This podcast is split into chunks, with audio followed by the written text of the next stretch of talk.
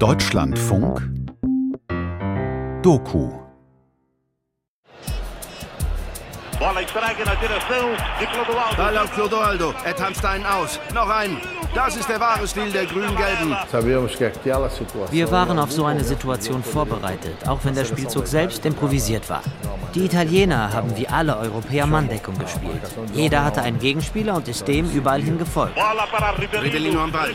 Jair läuft sich auf dem linken Flügel frei. Pass auf Jair. Der zieht nach innen. Passt auf Pelé. Stau sollte ausweichen, Pelé im Zentrum den Ball bekommen. Natürlich wussten wir nicht, in welchem Spiel uns das gelingen würde. Und dann hat's ausgerechnet im Finale geklappt. Der rechte Flügel ist offen. Von hinten kommt Carlos Alberto. Tor!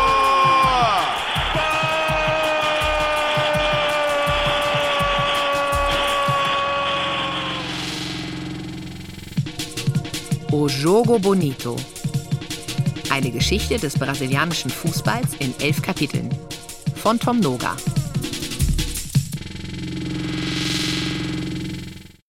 O Jogo Bonito ist portugiesisch.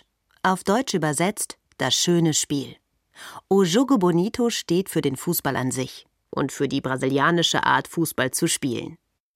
Wer den Begriff geprägt hat, ist umstritten. Manche sagen der frühere englische Fußballreporter Stuart Hall, andere der brasilianische Fußballweltmeister Didi, wieder andere Pelé, der größte Fußballer aller Zeiten. Die Leute sagen, dass es das schönste Tor der WM-Geschichte ist. Nicht wegen meines Schusses, sondern weil wir es als Team schön herausgespielt haben. Andere sagen, Maradonas Tor war schöner, das Dribbling gegen die Engländer in Mexiko. Carlos Alberto ist Kapitän der brasilianischen Weltmeistermannschaft von 1970. Und das Tor, sein Tor zum 4:1 im Finale gegen Italien, steht sinnbildlich für das Jogo Bonito. Es war mein Privileg, dieses Tor schießen zu dürfen, das für unser Land steht und für unseren Fußball.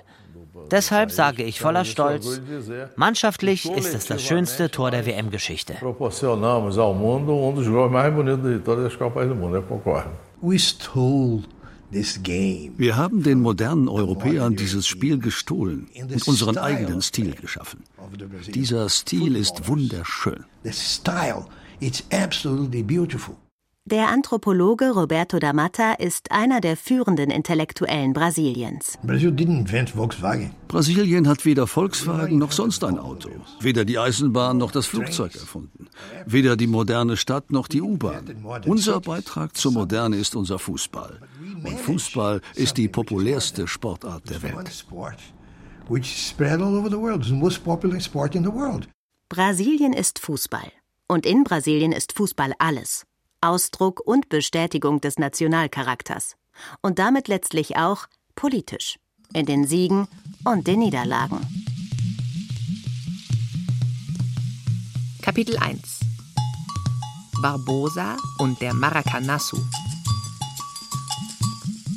Die Endsilbe Aço wird im Portugiesischen angehängt, um etwas Großes, Unerwartetes zu bezeichnen. Maracanazo bedeutet also der Schock im Maracanã-Stadion. This is 1950. Diese Geschichte spielt im Jahr 1950. Damals gab es so gut wie kein Telefon in Brasilien. Nur reiche Leute, Millionäre konnten sich eins leisten. Die Strände waren sauber und die Bucht von Guanabara war noch keine Latrine. So in 1950, Damals hat die FIFA die Fußball-WM an Brasilien vergeben. Und wir haben das größte Stadion der Welt gebaut, das Maracanã. Einen Fußballtempel mit Sitzplätzen für 150.000 Zuschauer. This temple for football. The idea was to have 150,000 people seated. 1950 ist Brasilien ein Land im Übergang. Nach 15 Jahren Diktatur unter Getúlio Dornelles Vargas ist es seit 1945 wieder demokratisch regiert. Allerdings mit einem ehemaligen Brigadegeneral als Präsidenten. Die erste Weltmeisterschaft nach dem Zweiten Weltkrieg elektrisiert ganz Brasilien. Brasileiro, vós que daqui a alguns minutos sereis sagrados campeões do mundo. Angelo Mendes de Moraes, der Bürgermeister von Rio de Janeiro, wendet sich vor dem entscheidenden Spiel der vierten Weltmeisterschaft 1950 im Maracanã an die brasilianische Nationalmannschaft. Das Stadion ist mit 200.000 Zuschauern überfüllt. Das entspricht einem Zehntel der damaligen Bevölkerung Rio de Janeiros. Brasilianer, Sie, die in wenigen Stunden als Weltmeister gefeiert werden. Sie, die keine Rivalen kennen. Sie, die ich schon jetzt als Sieger grüße. Erfüllen Sie Ihre Pflicht und gewinnen Sie diese Weltmeisterschaft. Brasilien trifft auf Uruguay. Es ist kein Finale, weil die besten vier Mannschaften jeder gegen jeden spielen. Aber dieses Spiel entscheidet über den Titel. Brasilien hat in der Endrunde zweimal gewonnen und dabei berauschend gespielt. Uruguay kommt auf einen Sieg und ein Remis. Ein Unentschieden würde den Brasilianern reichen, um den finalen Sieg davonzutragen. Alle sind sich sicher, Brasilien wird Weltmeister. Wir waren so stark, so unverwundbar. Wir elf auf dem Platz und die 200.000 auf den Rängen. Torwart Moacir Barbosa erinnert sich 35 Jahre später an diesen Tag. Zitiert in dem Buch Anatomia Juma de Hota, Anatomie einer Niederlage von Paulo Perdigao. Wir hatten Ademir, einen fantastischen Stürmer. In den fünf Spielen davor hatte er neunmal getroffen. Und wir hatten Sisinho, ein Genie am Ball. Abschlag Maspoli in die Mitte des Spielfeldes. Gegenangriff über links. Auf rechts zu Freasa. Der verliert das Leder. Erobert es zurück. Ist im Strafraum. Er schießt. Tor! Tor für Brasilien. Freasa! Das Tor war eine Explosion. Der Lärm auf den Rängen ohrenbetäubend. Ich sah hoch. Die Zuschauer feierten, als wären wir schon Weltmeister. Aber kurz danach haben wir den Ausgleich kassiert. Und damit nahm das Verhängnis seinen Lauf. Danilo verliert den Ball gegen Julio Perez. Direkt weiter auf Vegas. Zurück zu Julio Perez. Der trippelt auf Gigia. Doppelpass mit Perez. Gigia läuft, ist im Strafraum. Er schießt. Tor. Tor für Uruguay. Gigia. 2 zu 1 für Uruguay in der 79. Spielminute.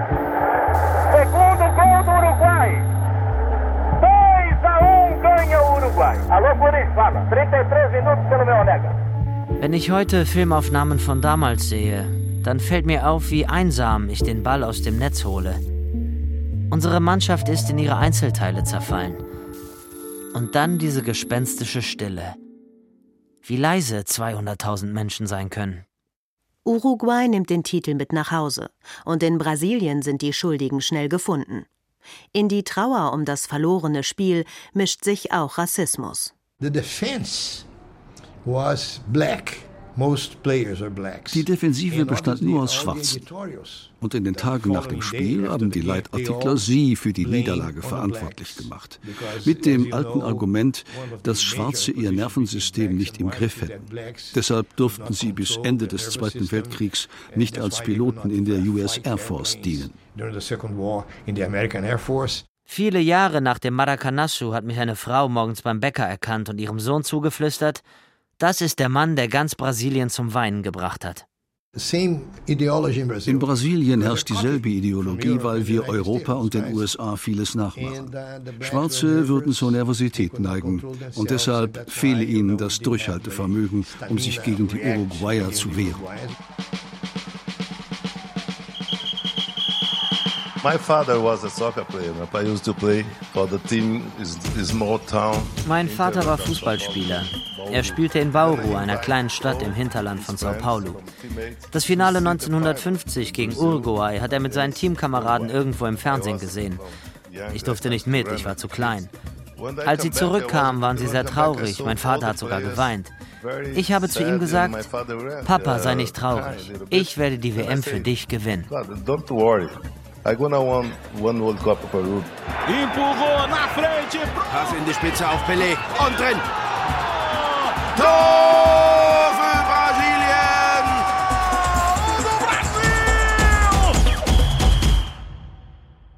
Kapitel 2 Pelé und die Geburt des Jogo Bonito. Wir werden die kontinentale Größe Brasiliens durch Straßen erschließen, die in jeden Winkel des Landes führen. Unsere Industrie wird sich in außergewöhnlichem Tempo entwickeln, vor allem Stahl- und Autobau. Juscelino Kubitschek. Im Januar 1956 hat er sein Amt als Präsident angetreten, mit dem Versprechen, Brasilien in die Moderne zu führen. Sein Motto 50 Jahre Fortschritt in fünf Jahren. Brasilien hatte aus der Vergangenheit gelernt und für die WM 1958 eine Organisation um das Team ausgebaut, die den Europäern voraus war. Der brasilianische Autor und Journalist Fernando Duarte. Er schreibt über Fußball und Politik. They had dentists, they had Sie hatten Zahnärzte, eine gute medizinische Ausbildung, als zögen sie in einen Krieg. Gute Spieler hatte Brasilien immer, aber diese neue Professionalität hat den Unterschied ausgemacht. Auch taktisch ist Brasilien überlegen. Das Team spielt ein neues System, das 4-2-4. Die Europäer dagegen verharren im 3-2-5, dem sogenannten WM-System. Mit nur drei Verteidigern gegen vier brasilianische Stürmer sind sie in der Abwehr zahlenmäßig unterlegen. Umgekehrt gleicht Brasilien die eigene defensive Unterlegenheit aus, indem sich links außen Mario Zagallo bei Ballverlusten weit zurückfallen lässt.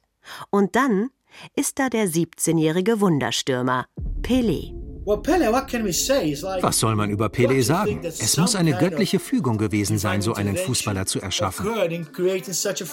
Pelé konnte alles. Er war der kompletteste Spieler, den die Welt gesehen hat.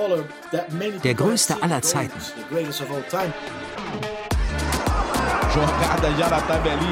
Angriff über links. Pelé auf Didi. Zurück zu Pelé. Schuss und drüber. Edson Arantes do Nascimento. Rufname Pelé, ist schnell und trickreich. Er kann mit rechts und links schießen, auch aus der Distanz.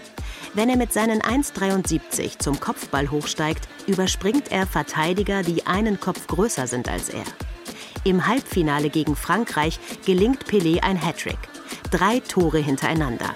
Seine Sternstunde aber erlebt er beim 5:2 im WM-Finale 1958 gegen Schweden. Jogou para a área. Lançamento do Nilton Santos pro Pelé. Flanke in den Strafraum. Schuss. Tor durch Pelé. Ein unfassbares Tor durch Pelé. Antológico Gol de Pelé.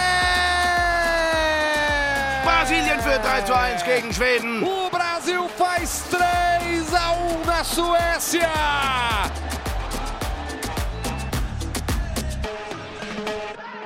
Football provided us in 19 1958 hat uns der Fußball entschädigt. Ich habe das Finale mit Freunden im Radio verfolgt und alle haben geweint. Das war der Beweis, dass dieses Land etwas wert ist. Wir waren die Besten in einem Teilbereich der Moderne. Sagt der Anthropologe Roberto D'Amata. Da ist auch der Rassismus im Land vergessen. Alle sind stolz auf Pelé. And I have here the proof of the pudding. Hier an der Wand hängt eine Zeichnung. Zwei Männer. Sie sehen identisch aus. Der eine ist ein Sklave. Und der andere? Ist er schwarz? Nein, er ist ein Capitao do Mato, wie die Zeichnung heißt, ein Herr des Urwalds. Wer in Brasilien auf der sozialen Leiter aufsteigt, hört auf, schwarz zu sein, wie Pelé. Aber er muss die Erwartungen erfüllen, sonst kommen die Vorurteile wieder hoch. Kapitel 3 Garincha, das Genie mit den krummen Beinen. Garincha war ein besonderer Spieler. Erstens, weil er ein Krüppel war. Er hatte von Geburt an krumme Beine. Ein Wunder, dass er überhaupt laufen konnte. Aber nicht nur das. Er konnte auch dribbeln, wie ein Magier. Er war ein fantastischer Fußballer. Er hatte unglaubliche Tricks drauf, aber er war auch effizient.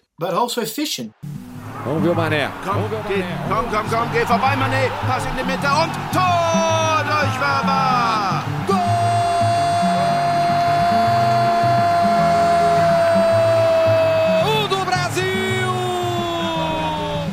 Garincha ist ein Spitzname, wie bei vielen brasilianischen Fußballern. Geboren wurde er 1933 als Manuel Francisco dos Santos. Sein Gang, eher ein Watscheln mit einem O und einem X-Bein, erinnert an einen Urwaldvogel, eine Art Zaunkönig. Auf Portugiesisch Garincha. Seine Freunde nennen ihn Manet, die Kurzform von Manuel. In Brasilien bedeutet Manet aber auch Doofmann, Vollidiot. Gahincha kam aus elender Armut. Mané Garrincha na.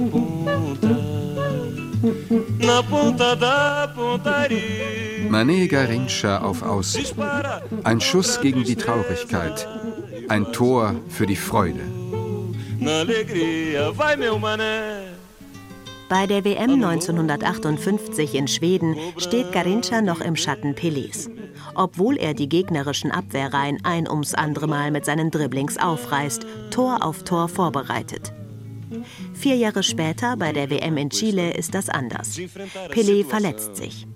Mit zwei Toren gegen England schießt Garincha sein Heimatland ins Halbfinale. Zagallo. Vem cruzamento. Tentativa.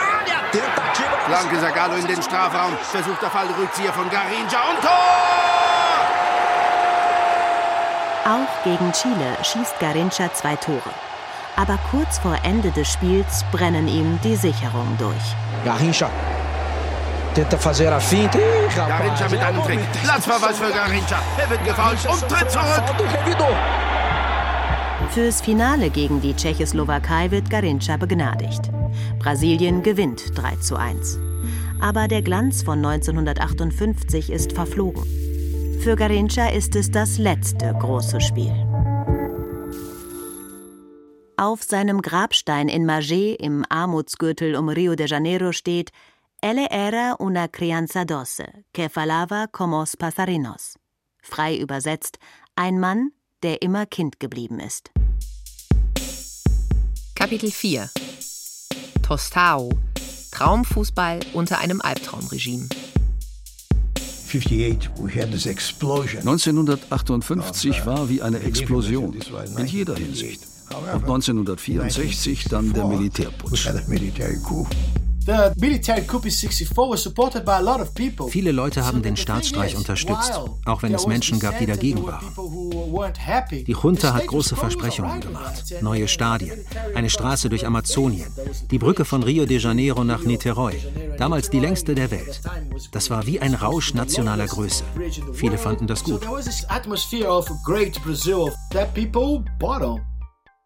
Im Oktober 1969 tauscht das Militär den Präsidenten aus. Der neue Mann an der Spitze ist General Emilio Medici, bis dato Leiter des Geheimdienstes.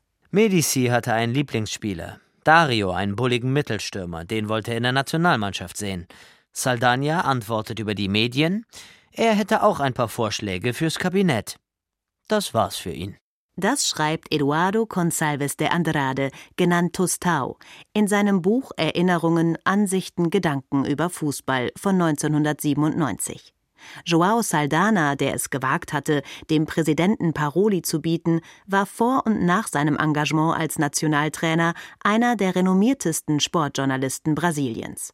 Tostao wiederum gilt als Genie ohne Ball. Als Mittelstürmer schaffte er durch schlaue Bewegungen Räume für seine Mitspieler. Bei der WM 1970 war alles auf Effizienz getrimmt, wie ein Militäreinsatz. Die Trainingspläne kamen von Experten aus dem Militär. Brasilien hat die meisten Spiele in der zweiten Halbzeit entschieden. Das Team hat wunderschön gespielt. Es war aber auch topfit. Über Politik haben wir im Team nicht gesprochen. Es war nicht ausdrücklich verboten, aber wir wussten, dass es nicht erwünscht war. Wir wollten nur spielen und Weltmeister werden. Erinnert sich Tostao in seinem Buch an die Weltmeisterschaft in Mexiko. Die WM war ein Rausch. 4-1 gegen die Tschechoslowakei, 1-0 gegen England, 3-2 gegen Rumänien, 4-2 gegen Peru. Das 3-1 gegen Uruguay mit diesem sensationellen Trick von Pelé. Nach links laufen, den Ball rechts am Torwart vorbeirollen lassen und ihn dann wieder aufnehmen. Und dann das Finale. 4 zu 1 gegen Italien. Mit dem Spielzug, den wir einstudiert hatten als Abschluss. Maravilhoso, meus amigos, o passe. Jogadores brasileiros emocionados com o gol de Carlos Alberto. Brasil está vazio na tarde de domingo, né? Olha o sambão aqui, é o país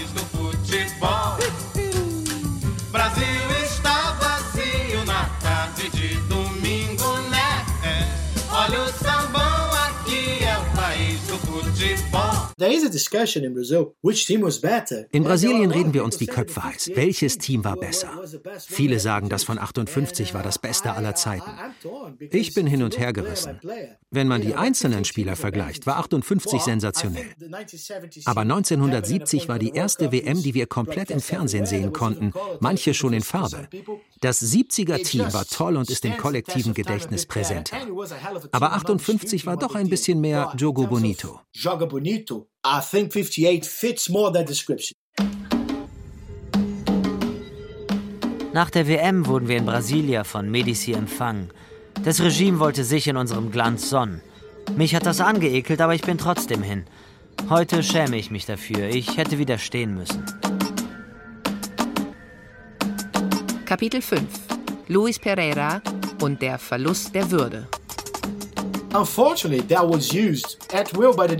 Das Regime hat den Titel ausgenutzt, um die Schrauben anzuziehen. 1970 war der Beginn der bleiernen Zeit, wie wir in Brasilien sagen. Am schlimmsten war es 1970 bis 1974, was Folter angeht, Repressionen, das Verschwinden von Regimegegnern. Musiker mussten ins Exil. Der Schriftsteller Paulo Coelho wurde gefoltert. Das alles geschah im Schatten der Erfolge im Fußball. Die Spieler haben den Mund gehalten, sich nicht davon distanziert passiert. Das waren andere Zeiten. Jeder hatte Angst. 1970 in Mexiko hatten wir Platz. Wir waren optimal auf die Höhe vorbereitet. Die Europäer hatten das verschlafen. Mario Zagallo. 1958 und 1962 war er als Spieler Weltmeister geworden, 1970 als Trainer. Auch bei der WM 1974 in Deutschland ist er Chefcoach des brasilianischen Teams. Auf Meeresniveau haben uns die Europäer überrascht. Sie haben gepresst und uns nicht wie gewohnt spielen lassen. Es ist eine andere brasilianische Nationalmannschaft, die in Deutschland ihren Titel verteidigen will. Ohne Pelé, ohne Tostao, ohne Tempo. Kümmerliche sechs Tore hat Brasilien bis zum entscheidenden Spiel um den Einzug ins Finale geschossen, drei davon gegen Fußballzwerg Zaire, heute die Demokratische Republik Kongo. Brasilien kassiert aber auch nur ein Tor. Der Star des Teams spielt in der Abwehr. Luis Pereira. Die WM 70 war für uns noch sehr präsent. Wir dachten, dass es 74 genauso laufen würde. Sie nennen Pereira den Herrn des Strafraums, weil er schier unüberwindbar ist. Aber Pereira ist mehr. Schnell, technisch brillant, torgefährlich, ein Spielmacher aus der Tiefe. Im letzten Spiel der Zwischenrunde gegen Holland ist das aber zu wenig. Die Holländer haben ein neues System entwickelt. Sie nennen es den totalen Fußball. Es ist geprägt von der kollektiven Jagd nach dem Ball, von ständigen Positionswechseln, von langen Ballstaffetten, aus denen sie rasant beschleunigen. Van Hanegem, Van Hanegem auf Neskens. Der weiter auf Cruyff. Neskens läuft durch, kriegt den Ball und Tor. 1-0 für Holland. Johann Cruyff ist eigentlich Mittelstürmer, hat sich aber zurückfallen lassen und Luis Pereira damit aus dem Strafraum gelockt.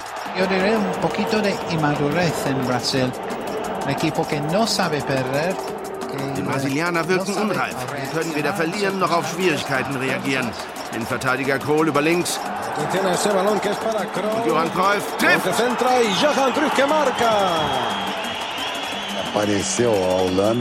Gegen die Holländer hatten wir keine Chance.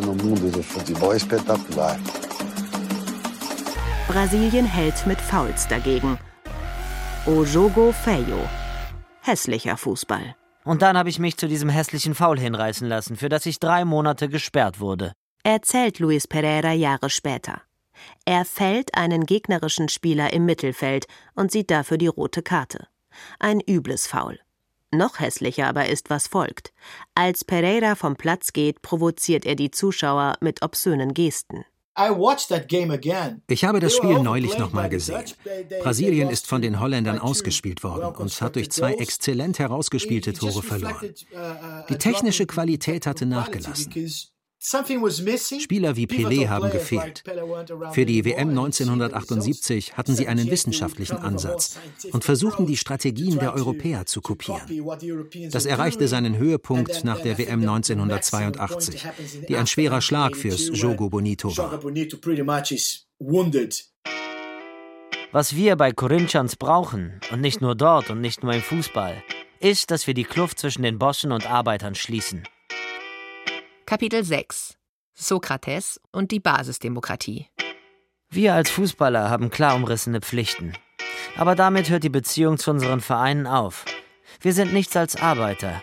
Als Menschen existieren wir nicht für die Clubs und deshalb identifizieren wir uns nicht mit ihnen.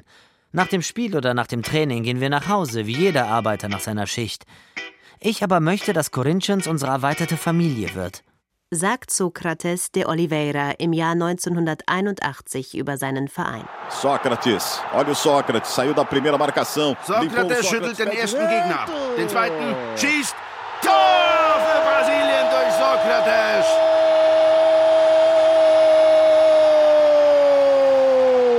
Do Brasil! Sokrates! Auf dem Platz ist Sokrates nicht zu übersehen. Mit 1,92 überragt er seine Mitspieler. Was er macht, scheint mühelos, elegant und cool. Er hat ein Medizinstudium abgeschlossen, sich dann aber für eine Karriere als Fußballer entschieden. Der Mittelfeldspieler trägt Vollbart, die lockigen Haare von einem Stirnband gebändigt.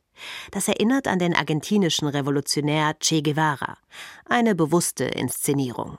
Anfangs interessierte sich Sokrates nicht für Politik. Ihm ging es um persönliche Freiheit schreibt Andrew Downey 2017 in der Biografie Dr. Sokrates. Das änderte sich mit dem Streik der Metallarbeiter in Sao Paulo im Jahr 1979, dem ersten Massenaufstand gegen die Diktatur.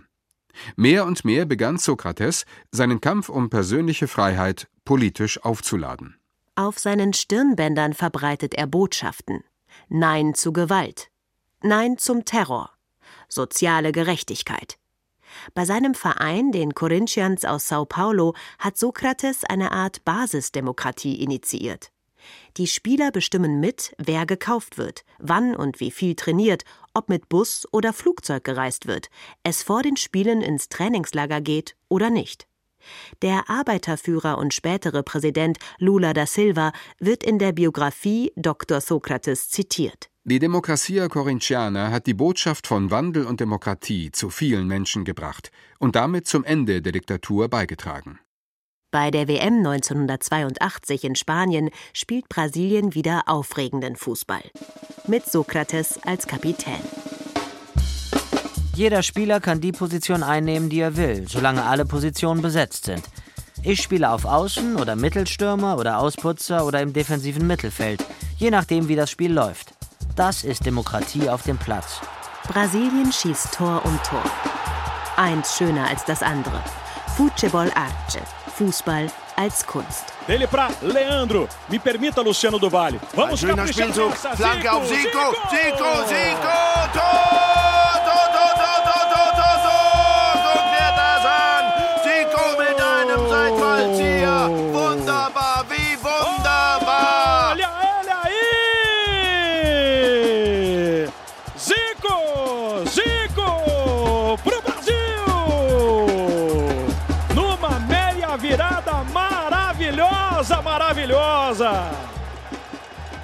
Weltmeister wird Brasilien aber nicht. Das Aus kommt gegen Italien in der Zwischenrunde. Tenta a Itália, tem cruzamento. Ecke für Italien. Sokrates von der Strafraumlinie. Rossi am 5-Meter-Raum. Tor für Italien. É da Itália. Niederlagen gehören im Fußball dazu, das wissen wir. Trotzdem tun sie weh. Man kann das mit dem Tod vergleichen. Jeder weiß, dass das Leben endet. Aber wenn ein geliebter Mensch stirbt, sind wir trotzdem geschockt. Und diese Niederlage, es fällt mir schwer, sie zu verstehen. Hätten wir etwas falsch gemacht, wäre es einfacher. Aber das haben wir nicht.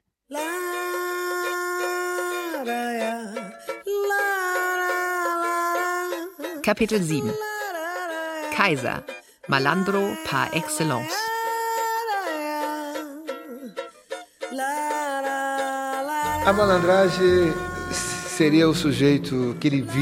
Der Malandro ist ein Tu nicht gut, ein Typ, der lebt, ohne zu arbeiten. Er liebt Spiele. Er kauft hier etwas, um es dort teurer zu verkaufen. Paulo Lins, Autor von Cidade de Deus, Vorlage für den Film City of God. Você tá sabendo que o Zeca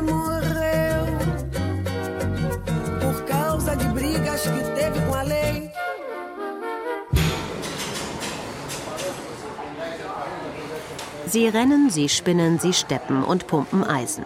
In einem Fitnesscenter, das die obere Etage eines Hochhauses im Zentrum von Rio de Janeiro einnimmt. Einer der Coaches, groß, athletisch, mit langen Haaren und Sonnenbrille, ist Carlos Enrique Raposo, genannt Kaiser. Als ich zehn war, haben meine Mitspieler mir diesen Spitznamen gegeben. Nach Franz Beckenbauer, dem Kaiser. Ich war damals in der Jugend von Botafogo. Kaiser ist ein typischer Malandro. Mehr noch, er hat die Schlitzohrigkeit der Einwohner Rio de Janeiros, der Cariocas, auf eine neue Ebene gehoben. Denn Kaiser war Fußballprofi, 26 Jahre lang, ohne je wirklich an einem Spiel beteiligt gewesen zu sein. Ich habe Verletzungen simuliert. Damals gab es noch keinen Ultraschall, damit stand mein Wort gegen das des Arztes. Ich habe Streit angezettelt, Gegenspieler bezahlt, damit sie mich faulten, Platzverweise provoziert. Einmal habe ich mich mit Fans geprügelt, als ich eingewechselt werden sollte. Der Präsident war ein Mafioso, ich dachte, der bringt mich um. Also habe ich gesagt, der Typ hat sie beleidigt, da bin ich ausgeflippt. Statt mich zu feuern, hat er meinen Vertrag verlängert und mein Gehalt verdoppelt. Kaisers Story ist verbrieft. Jedenfalls soweit sie sich in Rio de Janeiro abgespielt hat und nicht bei den zahlreichen Vereinen in aller Welt, bei denen er gespielt haben will. Ehemalige Mitspieler bestätigen seine Geschichte im Dokumentarfilm Kaiser, The Greatest Footballer Never to Play Football. A país é brasileira. Malandro é você aprender a viver Das ist Brasilien. Ein korruptes Land, in dem die Armen ausgebeutet werden und deine Hautfarbe sehr wichtig ist. Wenn du schwarz bist, musst du ein Malandro sein, um zu überleben. Selbst wenn du Millionär bist, behandeln sie dich wie einen verdammten Hund. Im Jahr 1985 kehrt Brasilien zur Demokratie zurück. Doch die Militärs haben ein zerrüttetes Land hinterlassen. Die Preise steigen um 200 Prozent innerhalb eines Jahres. Die Kriminalität explodiert, angefacht durch kolumbianisches Kokain. Hochgerüstete Jugendbanden aus den Favelas konkurrieren um das Geschäft mit dem weißen Gold. Es ist auch eine Zeit wilder Partys. Mittendrin die Fußballer. Die Haare sind lang, die Trikothosen kurz. In Rio de Janeiro halten die Spieler der großen Clubs Flamengo, Fluminense, Botafogo und Vasco da Gama am Strand Hof. Wir haben jeden Tag gefeiert. Ich war sexsüchtig. An manchen Tagen hatte ich drei Frauen. Ich wollte nie Fußballer werden, aber wie einer leben. Als Fußballer ist es egal, wie du aussiehst. Ich war nicht hässlich, ich bin intelligent und charismatisch. Mein Job war es, Frauen für die Partys zu organisieren. Das war eine tolle Zeit. Brasil era Brasilien war immer ein Versprechen, das Land der Zukunft, wie der österreichische Schriftsteller Stefan Zweig es genannt hat. Wo könnte Brasilien stehen mit all seinen natürlichen Ressourcen? Der Autor Sergio Rodriguez. In seinem Roman O Drible, einer Familienchronik, schildert er die brasilianische Gesellschaft als Dschungel und das Dribbling, das Täuschen, das Ausweichen, das Verschlagene als einzig mögliche Strategie darin zu überleben mas é uma promessa que não se cumpre. É um país que não consegue resolver os seus problemas básicos. Aber Brasilien erfüllt dieses Versprechen nicht, weil es seine grundlegenden Probleme nicht löst. Allen voran die absurde soziale Ungleichheit. Ein Erbe der Sklaverei, die nicht richtig aufgearbeitet wurde. Unserer Elite sind die Lebensbedingungen der meisten Menschen im Land völlig egal. Für den Autor und Fußballjournalisten Fernando Duarte markieren die frühen 80er Jahre eine Zeitenwende im brasilianischen Fußball. 1982 war der Todesstoß fürs Jogo Bonito. 1986 hat es Brasilien noch einmal mit denselben Spielern und demselben Trainer versucht. Aber es war nicht mehr dasselbe. Danach hat sich Brasilien an Europa orientiert oder an dem, was man für europäisch hielt. Das Problem ist, dass Brasilien 1994 die WM gewonnen hat. Das hat die Verfechter eines pragmatischeren Ansatzes bestätigt. Einer, der das schon lange gefordert hatte, war Carlos Alberto Parera, der Trainer des 94er-Teams. Parera war 1970 einer der vom Militär abkommandierten Fitnesstrainer gewesen. So gesehen hat die Militärherrschaft im Fußball bis 1994 bestanden.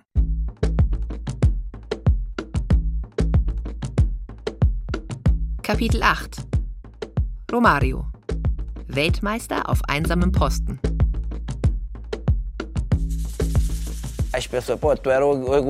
Es gibt Leute, die mich für einen Egoisten halten. Aber ich bin keiner, natürlich nicht. Wenn ich ein Tor schieße, gewinne ich und das Team auch. Darum geht es. Romario de Souza Faria, genannt Auberginho, der Kurze. Für einen Mittelstürmer ist er mit 1,67 sehr klein.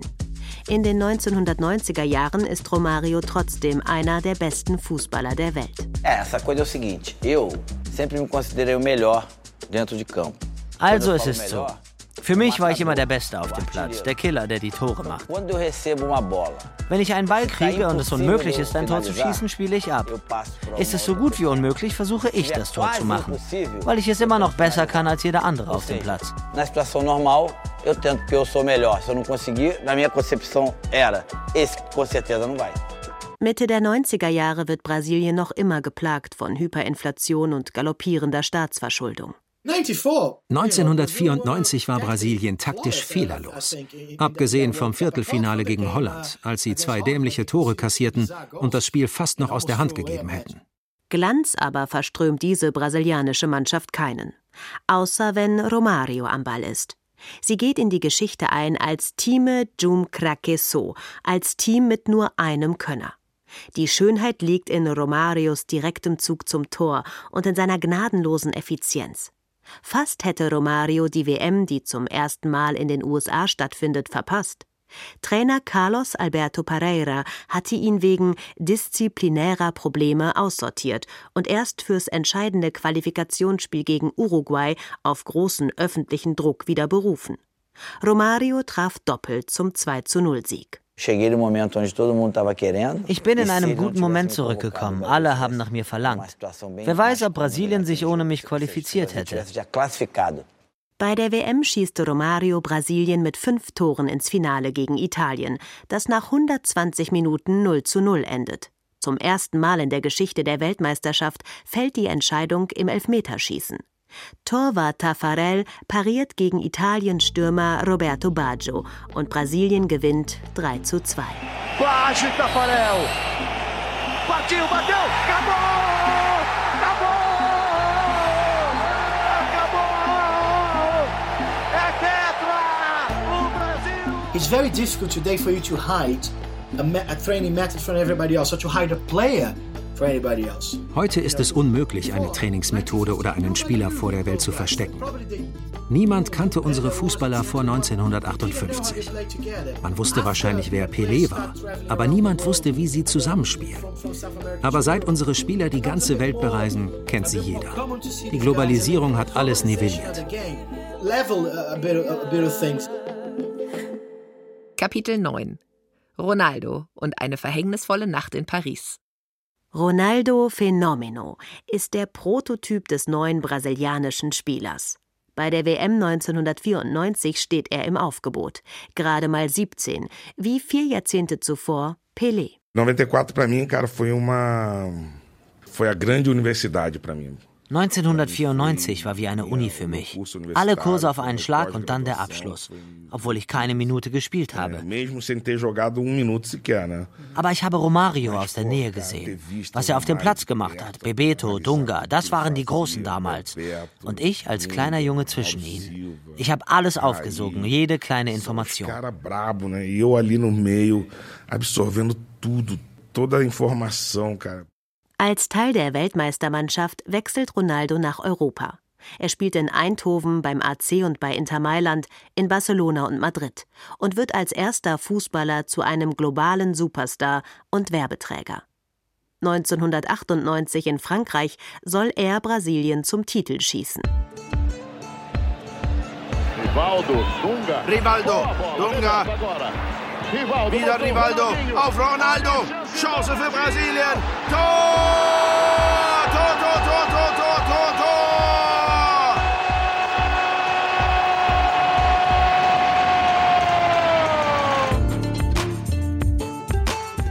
Tor! Ronaldo ist eine Tormaschine.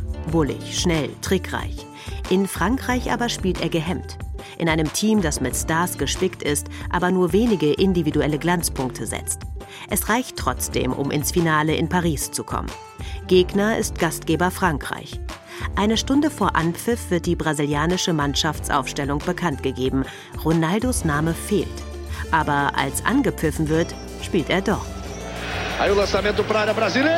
Ecke für Frankreich. Der Ball kommt. Das kann doch nicht wahr sein. Tor für Frankreich. Zieht an mit dem Kopf da França. Zidane. Ronaldo schleicht wie ein Gespenst über den Platz. Und ein völlig verunsichertes brasilianisches Team verliert 0 zu 3. Nach dem Finale machen Gerüchte die Runde. Ronaldo habe einen epileptischen Anfall erlitten oder einen Schlaganfall.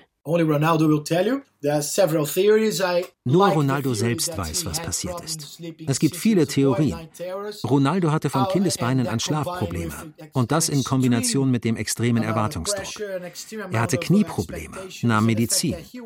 Ich denke, es war ein Nervenzusammenbruch, eine Panikattacke. Sicher kein epileptischer Anfall, weil die Untersuchungen im Krankenhaus keine Hinweise darauf geliefert haben. Etwas ist in seinem Kopf passiert aber nicht in seinem Hirn, sondern mental. Warum er trotzdem gespielt hat, wird sogar Gegenstand eines parlamentarischen Untersuchungsausschusses, kann aber nicht aufgeklärt werden. Es heißt, er sei kurz vor Anpfiff in die Kabine gekommen und habe wortlos sein Trikot angezogen.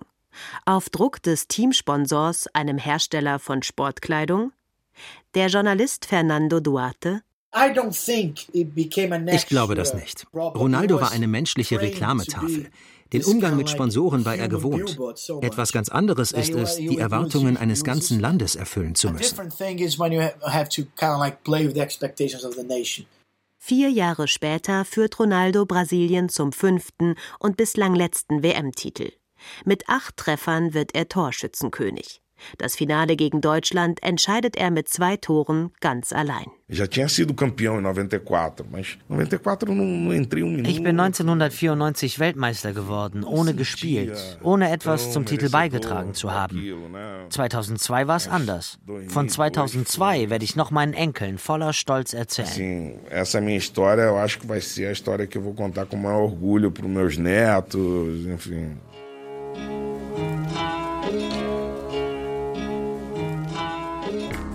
Kapitel 10 Dante Das Gesicht der Niederlage 2014 richtet Brasilien die WM erneut aus, wie schon 64 Jahre zuvor. Seit 2003 regiert der PT, die Arbeiterpartei. Erst acht Jahre mit dem Charismatiker Lula da Silva, dann ab 2011 drei weitere mit Dilma Rousseff, einer ehemaligen Guerilla, die gegen die Militärdiktatur gekämpft hat. If we become champions of the world once more, wenn wir im eigenen Land Weltmeister werden, wird uns das enormen Auftrieb geben. Es wäre fantastisch. Wir könnten versuchen, eine wirkliche Demokratie zu werden. Demokratie fällt nicht vom Himmel. Man muss jeden Tag daran arbeiten, sie aufzubauen. Beschreibt der brasilianische Anthropologe Roberto da Mata die damaligen Hoffnungen. Ein Korruptionsskandal um den halbstaatlichen Ölkonzern Petrobras macht der Regierungspartei zu schaffen. Für die WM werden acht Stadien neu gebaut und vier weitere renoviert. Die Kosten explodieren, Gelder werden veruntreut. Eine Preiserhöhung für die U-Bahn in Sao Paulo bringt das fast zum Überlaufen. Vor allem junge Leute gehen auf die Straße. Als Weltmeister könnten wir sagen, lass uns das Land nach dem Vorbild eines Fußballspiels umbauen. Respekt vor Recht und Regeln. Mein Gegner ist nicht mein Feind. Allein das wäre ein Riesenschritt hin zu mehr Transparenz. Stell dir das vor.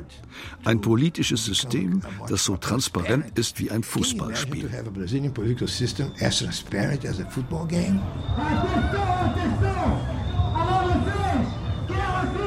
Die Proteste weiten sich im Sommer 2013 auf andere Städte aus.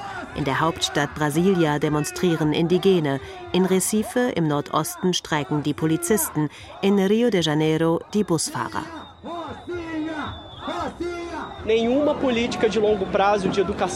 Kein Politiker tut langfristig etwas gegen die Armut, fürs Gesundheitswesen, für die Achtung der Menschenrechte. Wir sind das Leid. Alle. Die Armen, die Mittelklasse. Es geht nicht um die Regierung. Wir sind es leid, wie in diesem Land Politik gemacht wird. Und zwischen allen Stühlen die Fußballer. Die vielleicht schlechteste brasilianische Nationalmannschaft aller Zeiten soll den Titel gewinnen, den Maracanazo ausmerzen, die Niederlage gegen Uruguay im letzten Spiel der WM 1950. Und sie soll das Land einen, die Wunden heilen, die Armut und Korruption gerissen haben. Das Gesicht dieses Teams, das tragische Gesicht, ist Dante. Hoher Ball in den Strafraum, abgewehrt. Dante am zweiten Pfosten. Tor! Tor,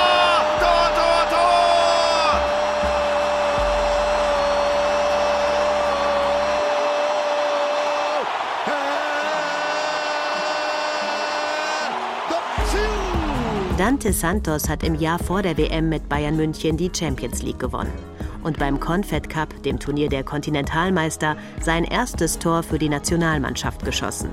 In Salvador da Bahia, seiner Heimatstadt. In seinem zweiten Länderspiel. Dante ist zu diesem Zeitpunkt 28 Jahre alt. Seine über viele Jahre unspektakuläre Karriere steuert auf einen unerwarteten Höhepunkt zu. Jara schießt, Pfosten, aus, aus, aus! Bei der WM 2014 sitzt Dante auf der Ersatzbank. In der Vorrunde.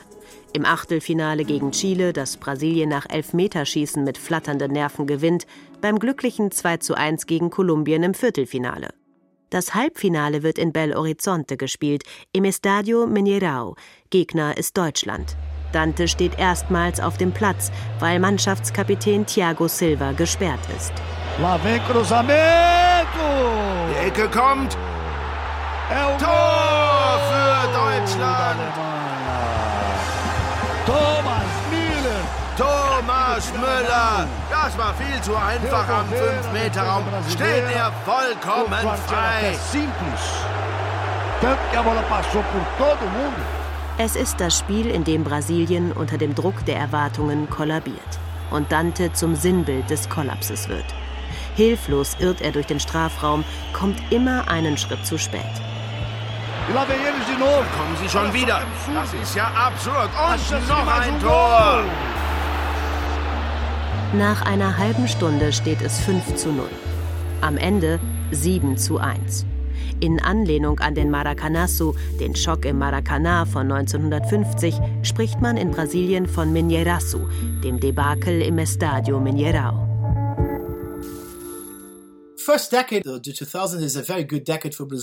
In den Nullerjahren hat Brasilien einen Boom erlebt. Die Wirtschaft ist gewachsen, viele Menschen haben es aus der Armut herausgeschafft. Es herrschte Optimismus. Wir dachten, endlich werden wir nicht nur für unseren Fußball respektiert, sondern für unsere gesellschaftlichen Fortschritte. Aber 2014 hatten sich die Vorzeichen umgekehrt. Und der Fußball hat das reflektiert. Alle haben gespürt, dass wir schon bessere Teams hatten und dass es mit diesem schiefgehen würde. Im Ausland stellt man sich Brasilien als glückliches, liberales Land vor. In Wirklichkeit ist Brasilien aber sehr konservativ, rechtspopulistisch. Die meiste Zeit waren rechte Parteien an der Regierung. Brasilien ist ein sehr autoritäres Land. Unsere Republik hat mit einem Militärputsch begonnen. Die Militärs haben die Macht vom Kaiser übernommen. Wir hatten einen Militärputsch in den 1930er Jahren und einen weiteren 1964. Unsere Demokratie ist sehr fragil und die Hardliner sind nie weit weg. Kapitel 11 Neymar und O Jogo Feio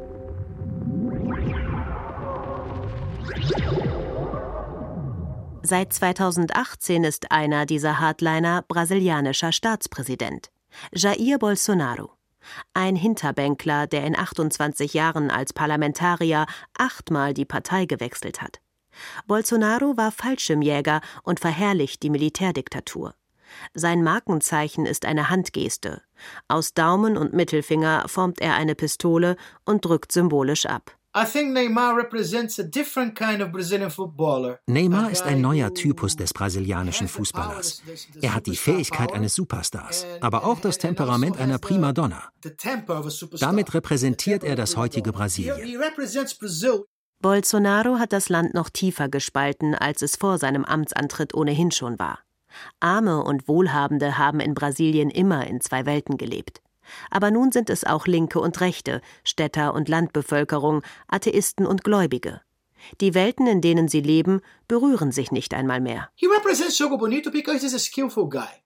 Mit seinen also fußballerischen Fähigkeiten steht Neymar in der Tradition des Jogo Bonito. Aber er steht auch für die Hässlichkeit des heutigen Spiels, fürs Simulieren von Fouls und Verletzungen. Ich möchte ihn nicht verdammen, weil er eben auch einer der Spieler ist, die am häufigsten gefault werden. Also und ein Stück weit trägt die Kritik an ihm in Brasilien rassistische Züge. Bei einem weißen Spieler würde sie nicht so harsch ausfallen. Bei der WM 2014 war Neymar der Star des Teams, der einzige Star, gerade mal 22 Jahre alt. Bei Minerasu hatte er wegen einer Verletzung gefehlt. Vier Jahre später in Russland soll Neymar Brasilien endlich zum sechsten Titel führen. Doch er scheint mehr auf dem Boden zu liegen, als mit dem Ball am Fuß zu zaubern. Im letzten Vorrundenspiel gegen Serbien vollführt Neymar nach leichter Berührung unter Schmerzensschreien 18 Rollen. Neymar an der Seitenlinie. Wird umgegrätscht. Das war ein Foul. Es ist kein schöner Fußball, den Brasilien in Russland spielt. Zäh und uninspiriert schleppt sich das Team durch die Vorrunde. Nur Neymar sorgt für Glanzpunkte, gelegentlich. Im Viertelfinale gegen Mexiko tritt er auf. Neymar zieht von einem Flügel nach innen. Pass in die Tiefe auf William. Der ist durch. Pass zur Mitte. Und Tor! Hanugo! Hanugo! Hanugo! Goal!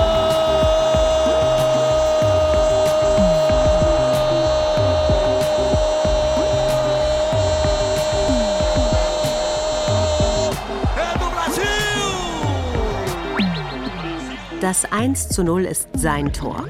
Neymar bereitet es vor und vollendet es, indem er einen Querpass über die Torlinie grätscht.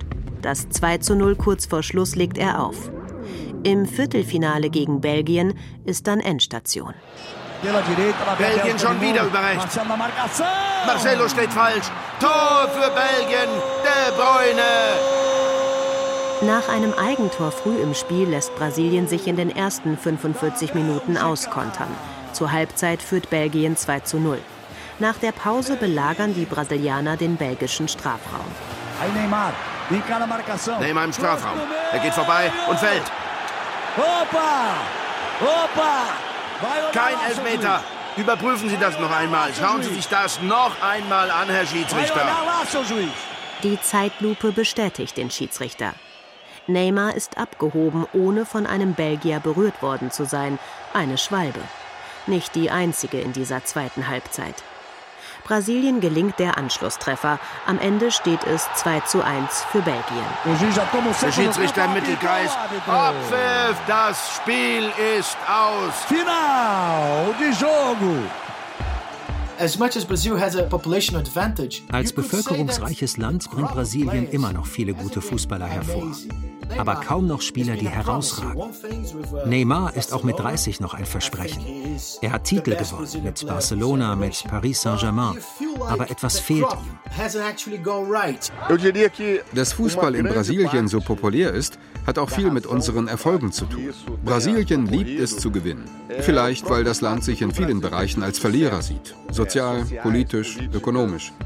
Weil es so viele anscheinend unlösbare Probleme hat. Brasilien durchlebt eine Identitätskrise. Wie wollen wir spielen? Was ist unsere Identität? Wollen wir zu unserem Fußballstil zurück? Darum geht es.